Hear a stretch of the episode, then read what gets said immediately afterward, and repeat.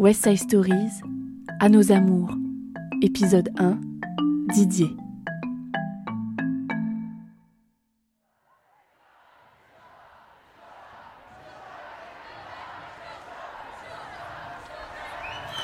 Mes premières manifestations, je les ai connues en 73, j'avais 17 ans.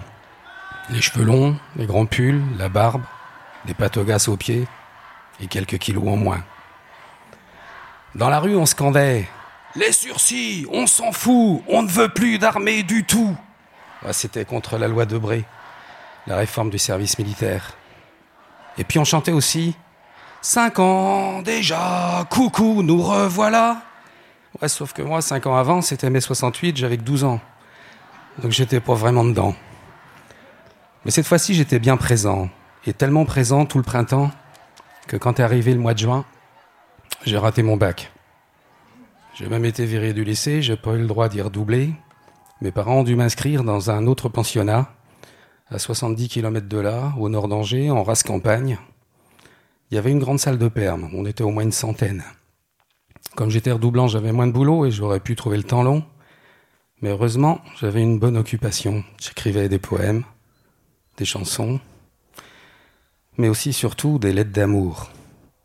Des lettres d'amour, je les écrivais à Marise. Je l'avais rencontrée pendant l'été en montagne, dans un groupe de jeunes, surtout des étudiants. Moi, j'étais le seul lycéen. Et elle, elle était institutrice, elle travaillait déjà. Elle avait quatre ans de plus que moi.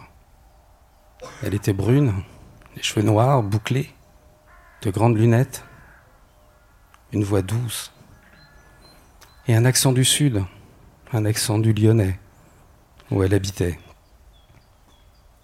Nos premiers baisers, ça se passa dans un refuge de haute montagne au pied du dôme des Écrins, le refuge du glacier blanc.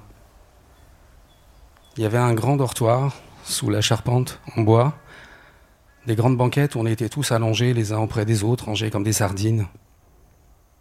On s'était retrouvés l'un auprès de l'autre, ou pas tout à fait par hasard. Et dans la nuit, nos mains se sont trouvées, nos souffles se sont mélangés peu à peu. Mes mains découvraient pour la première fois le corps d'une femme. Et ma peau goûtait les premières caresses, des caresses que je n'avais jamais connues. C'était comme un immense bien-être, j'étais heureux et en même temps apaisé. Sans doute au bout d'une angoisse comme peut-être vous l'avez connue, comme certains autres jeunes l'ont connu, savoir si un jour quelqu'un oserait me dire je t'aime, si moi-même j'oserais le dire, est-ce que ces histoires-là n'appartiennent qu'aux autres? Et puis l'été c'est fini, on est retourné chacun de notre côté, Marise à son travail et moi à ma salle de perme. On était follement amoureux et on a commencé à s'écrire des lettres, de longues lettres. C'est long d'écrire une lettre. En tout cas, moi, il me fallait bien plusieurs jours. Je faisais des brouillons, je faisais des ratures. Tout le temps qu'il me fallait pour trouver les bons mots, pour, pour jongler avec les idées, les creuser. Oh, c'est bien plus compliqué qu'un SMS. Écrire une lettre comme ça, pour moi, c'était comme, euh, comme un temps suspendu, hors du quotidien tu écris à l'autre, enfin j'écrivais à l'autre, mais je m'écrivais aussi à moi-même. Et puis on apprend à être patient avec le courrier aussi, parce que c'est pas seulement le temps d'écrire, mais c'est le temps qu'il faut à la lettre pour voyager et pour revenir. Marise ne m'écrivait pas à l'adresse du lycée, parce que je craignais que mes parents n'apprennent cette relation et l'en empêchent, qu'elle en intercepte le courrier. Alors, elle écrivait chez un copain à moi, un externe, Daniel, qui faisait notre boîte aux lettres et aussi notre facteur. On s'est pas vu beaucoup cette première année-là, c'était un peu compliqué. Je me souviens, c'est elle qui est venue la première me voir à Angers. Je me souviens de sa descente de train sur les quais de la gare Saint-Lô. Je m'étais inquiété de savoir si je la retrouvais, si je la, si je la reconnaîtrais. Quel idiot. Il nous fallait un temps pour euh, nous redécouvrir, pour nous réapprendre, pour nous réapprivoiser.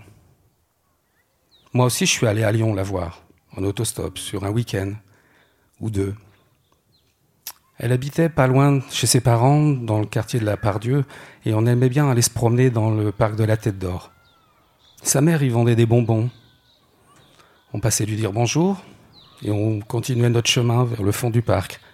Un jour, on a vu débouler les gardiens du parc avec gyrophare.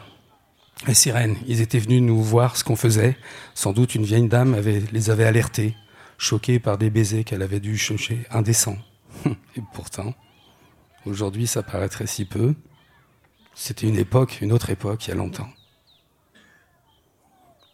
Et puis le temps a passé. Je suis rentré en fac de médecine, j'ai trouvé de nouvelles occupations. Le comité anti-bizutage, le mouvement pour une alternative non violente, les comités de soutien au peuple chilien qui découvrait la dictature de Pinochet depuis un an. Et puis Marise et mes parents ont fait connaissance, ils se sont bien aimés. Du temps a passé encore. Bah, j'ai raté médecine pour la deuxième fois. Et Marise, elle, elle a demandé sa mutation pour venir me rejoindre à Angers et elle l'a obtenue. Pour son départ, elle avait invité pour une petite fête ses amis, ses amis lyonnais, j'étais là. Ils lui ont fait un cadeau pour l'occasion. Quel cadeau? C'était le genre de cadeau qu'on offrait à l'époque pour les jeunes mariés. Une batterie de casserole, ils l'ont fait. Ah ben moi je l'ai mal pris, hein, je sais pas, là c'est... Ça a été comme un, comme un volcan qui surgissait de moi, comme une colère sourde. Je crois pas que j'ai gueulé, mais mais en tout cas, j'en ai certainement eu bien envie. Je me sentais en même temps embarqué, attiré dans un entonnoir vers une vie que j'étais, à laquelle j'étais pas préparé, que j'avais pas désiré. Je voyais déjà les enfants, le mariage, pourquoi pas la cuisine intégrée et tout le tremblement. C'était juste l'horreur. Je crois que ça a sonné comme un peu le début de la fin avec Marise. Peut-être y avait-il des choses plus profondes, mais là, rien n'a plus été comme avant. En septembre, elle a déménagé comme prévu. Elle est venue habiter, on n'avait pas, on avait choisi de ne pas habiter dans le même endroit. Elle a fait sa rentrée en classe maternelle. Et moi qui cherchais du travail, j'ai trouvé un place de prof dans le département d'à côté. Un jour, je lui apprends que je la quitte, que je pars habiter là-bas. Là, c'est une autre explosion, mais c'est la sienne. C'est juste horrible pour elle. Elle ne comprend pas, tout s'écroule. Elle a quitté tout, sa ville qu'elle aimait bien, ses amis, sa famille, son boulot, pour arriver dans une ville où elle ne connaît personne à part moi, et moi je l'ai tout bonnement. Au bout de quelques semaines, je lui dis que je m'en vais. C'est un monde qui s'écroule, elle crie, elle pleure, elle ne sait plus où elle est. C'est vrai que c'est atroce, elle a le visage déformé par la douleur. Elle parle de suicide. C'est la dernière fois, c'est la dernière image que je garde de Marie, je ne l'ai plus jamais vue. Je ne sais plus aujourd'hui où elle est, ce qu'elle vit, où elle vit. Mais moi, je ne pouvais pas. Je ne pouvais pas continuer avec elle. J'avais besoin de respiration, peut-être étais-je trop jeune, mais j'avais d'autres choses à vivre encore que je souhaitais, et pour cela, je savais qu'il fallait que je sois seul. Alors je suis parti. Un an plus tard, je suis parti en Bolivie, sur les conseils d'amis boliviens, des réfugiés politiques que j'avais rencontrés à Paris et à qui j'avais raconté mes engagements d'étudiant. Ils m'ont conseillé une bonne université, travailler dans les mines boliviennes. Tu verras, c'est une excellente fac. Il y a des bons profs aussi, nos copains syndicalistes qui sont restés là-bas. Alors je suis parti, avec un billet aller, pas de billet de retour. En fait, j'ai jamais réussi à me faire embaucher dans les mines, mais j'ai trouvé d'autres boulots, comme serveur à La Paz, ou mécanicien, pilote de bateau en Amazonie. Et puis je suis remonté sur les hauts plateaux où j'ai travaillé comme maçon, à un dollar par jour, à Tiahuanacu, au bord du lac Titicaca. Neuf mois s'étaient passés, le temps d'une naissance. J'ai décidé de retourner en France. Avant de rentrer, je me suis fait raser la barbe chez un barbier j'ai gardé la moustache que j'ai encore aujourd'hui. Et en France, j'ai retrouvé ma deux chevaux.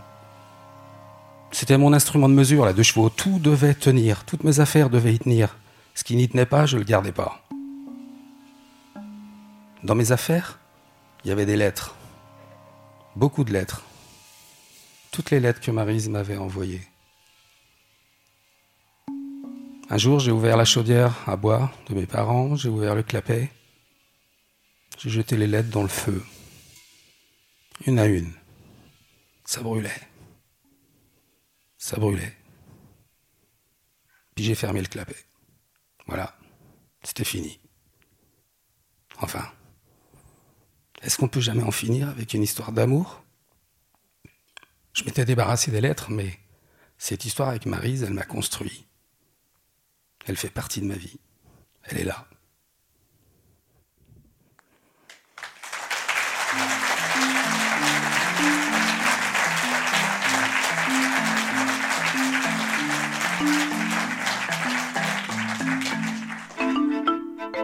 West Side Stories, un podcast scénique de la web radio Oufipo, association longueur d'onde, en partenariat avec le Corévi Bretagne.